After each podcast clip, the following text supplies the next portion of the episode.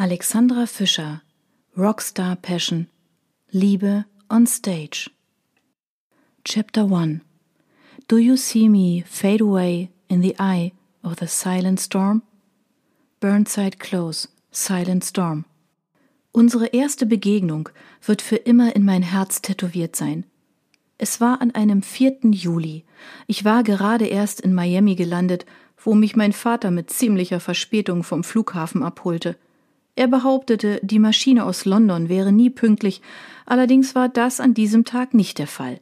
Deshalb wartete ich. Überall wimmelte es von Menschen, und ich stand mir in der Ankunftshalle über eine Stunde die Beine in den Bauch. Doch dann erkannte ich meinen Vater mit einer Treffsicherheit, die man stets an den Tag legt, wenn man jemanden vermisst hat und es kaum erwarten kann, ihn wiederzusehen.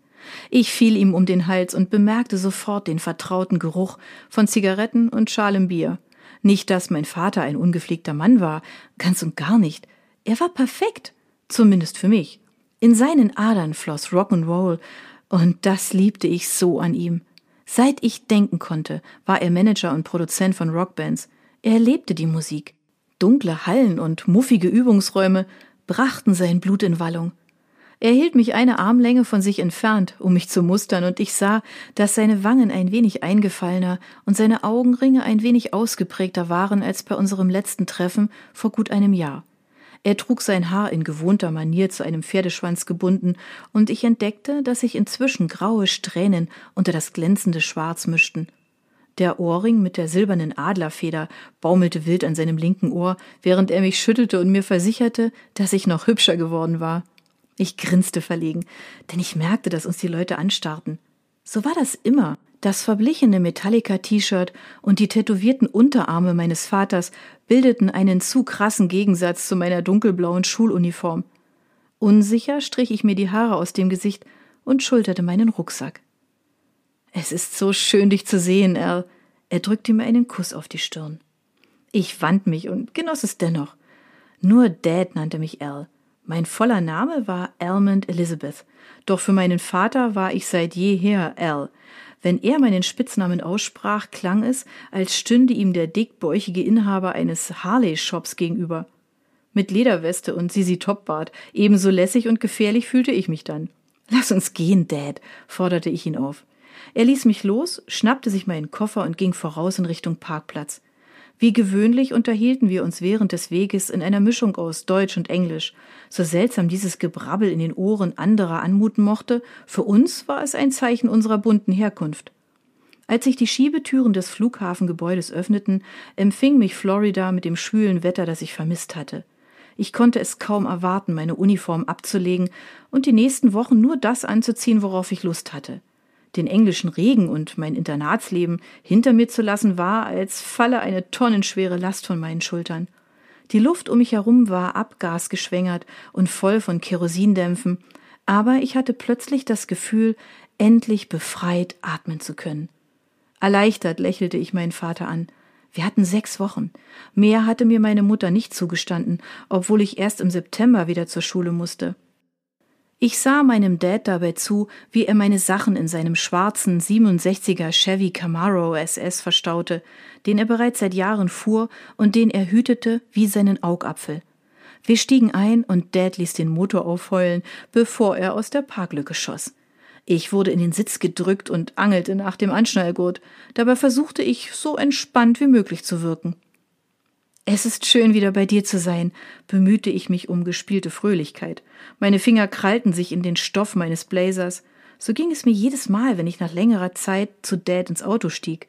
Es lag nicht nur daran, dass ich in England Linksverkehr gewöhnt war, sondern vor allem an Dads rasanter Fahrweise. Ich sah ihn von der Seite an und fragte mich nicht zum ersten Mal, was meine Eltern einst dazu bewogen hatte zu heiraten. Meiner Ansicht nach gab es kaum unterschiedlichere Menschen. Meine Mutter war eine typische englische Lady. Sie entstammte einer angesehenen Familie, die neben einem Stadthaus in London auch ein ansehnliches Anwesen auf dem Land besaß. Eine Tatsache, auf die man sich in England etwas einbilden konnte, wie ich wusste. Die Familie meines Vaters dagegen schien einem modernen Roman von Karl May entsprungen zu sein. Mein Großvater, Hookie Grey Wolf, war Navajo-Indianer gewesen und einer der berühmten Code-Talker, die im Zweiten Weltkrieg einen bestimmten Code funkten und entschlüsselten, der von den Deutschen nicht dechiffriert werden konnte. Er hatte an der Invasion in der Normandie teilgenommen und später an der Besetzung Berlins. Dort hatte er meine Großmutter kennengelernt, die damals noch Schülerin gewesen war und gegen den Willen ihrer Familie provokante antideutsche Texte verfasst hatte. Sie war nur durch viel Glück und den Einfluss ihres Vaters nicht aufgeflogen und hatte sich angeblich sofort Hals über Kopf in meinen Großvater verliebt. Die beiden hatten geheiratet und waren in die USA gezogen, wo mein Vater als einziges Kind geboren wurde. Nach dem Tod meines Großvaters Huki war meine Granny, wie ich sie liebevoll nannte, zurück nach Deutschland gezogen. Sie ließ sich in München nieder und lebte seither in einer Altbauwohnung in Schwabing mit Blick auf den englischen Garten, wo sie handschriftlich mit Tintenfass und Feder bis heute ihre Bücher schrieb. Ich war mir nicht sicher, ob es an meinem Aussehen lag, dass ich mich der Familie meines Vaters verbundener fühlte als der meiner Mutter, oder ob es schlicht die Ehrlichkeit war, die ich an Dad und Granny so sehr schätzte. Fest stand, dass ich äußerlich mehr Navajo als englische Lady war. Ich hatte mandelförmige braune Augen und glatte schwarzbraune Haare. Meine Haut war olivfarben und nicht vornehm blass, meine Statur drahtig und groß gewachsen, anstatt kurvig und dem englischen Gardemaß entsprechend. All das, so glaubte ich, waren Gründe, warum meine blonde und stets bis in die Fingerspitzen gepflegte Mutter mich auf ein Internat geschickt hatte, kaum dass sie und mein Vater sich getrennt hatten. Manchmal beschlich mich das Gefühl, als wollte sie all das Schlechte, das Dad mir augenscheinlich vererbt hatte, aus mir vertreiben. Dabei waren die geheimen Partys des Lord Wandsworth Colleges legendär und beinhalteten mehr Alkohol und Zigaretten, als ich bei Dad je im Umkleideraum seiner Rockbands vor einem Konzert gesehen hatte. Bist du bereit, meine Jungs kennenzulernen? fragte mein Vater in diesem Augenblick. Diese Band hat Klasse. Sie wird die Charts stürmen, das garantiere ich dir. Ihr erstes Album wird ein Knaller. Ich sah den Schlagbaum auf uns zu rasen, doch Dad bremste rechtzeitig. Ich atmete aus. Wie heißt die Band? versuchte ich, das Gurgeln des V8-Motors zu übertönen, als Dad das Fenster runterkurbelte, um den Parkschein in den Automaten zu schieben.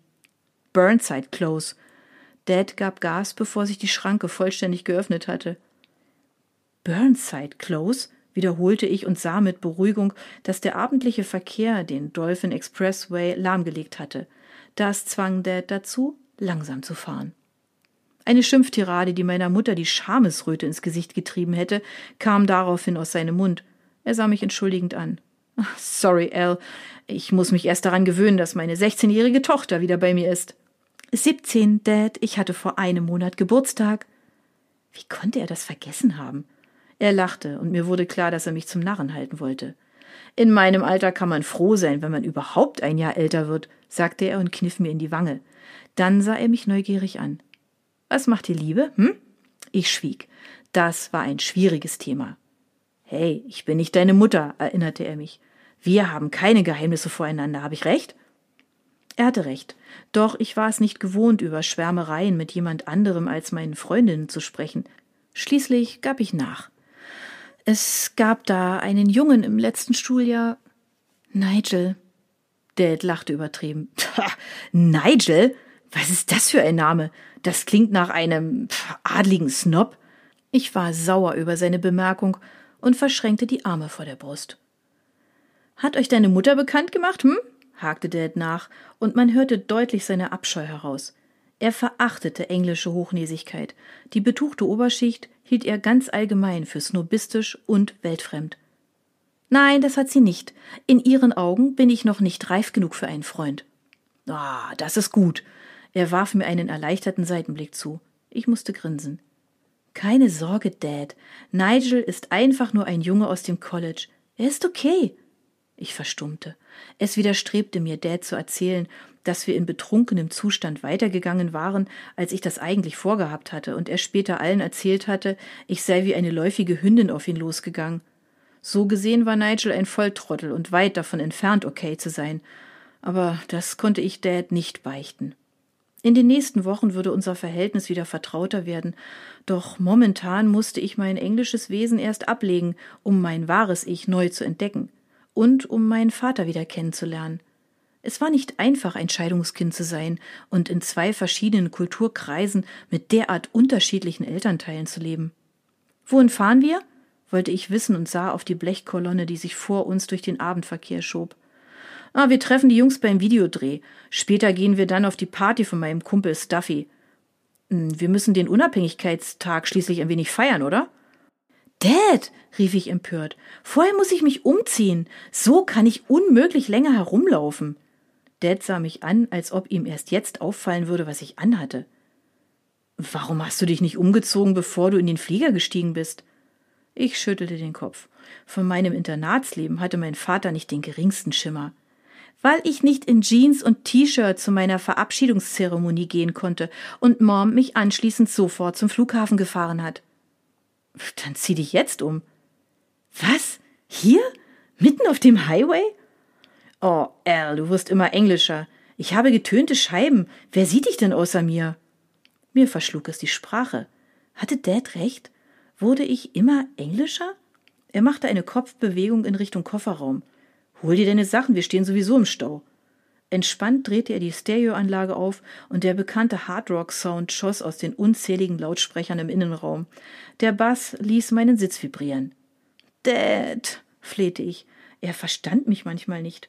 Dabei lag es auf der Hand, dass man über mich lachen würde, wenn ich mitten auf dem Highway in Schuluniform aus einem dröhnenden Camaro stieg. Burnside Close! übertönte Dad das Gitarrensolo und schlug den Rhythmus lässig auf dem Lenkrad mit. Gefällt's dir? Ich musste zugeben, dass ich das Lied auf Anhieb mochte. Es war metallisch, rockig hart und doch melodisch. Nicht die Musik der Boybands, die sich meine Freundinnen anhörten, sondern guter, bodenständiger Rock mit einem Schuss Blues. Genau meine Art von Musik, auch wenn ich mich daheim in England nicht öffentlich dazu bekannte.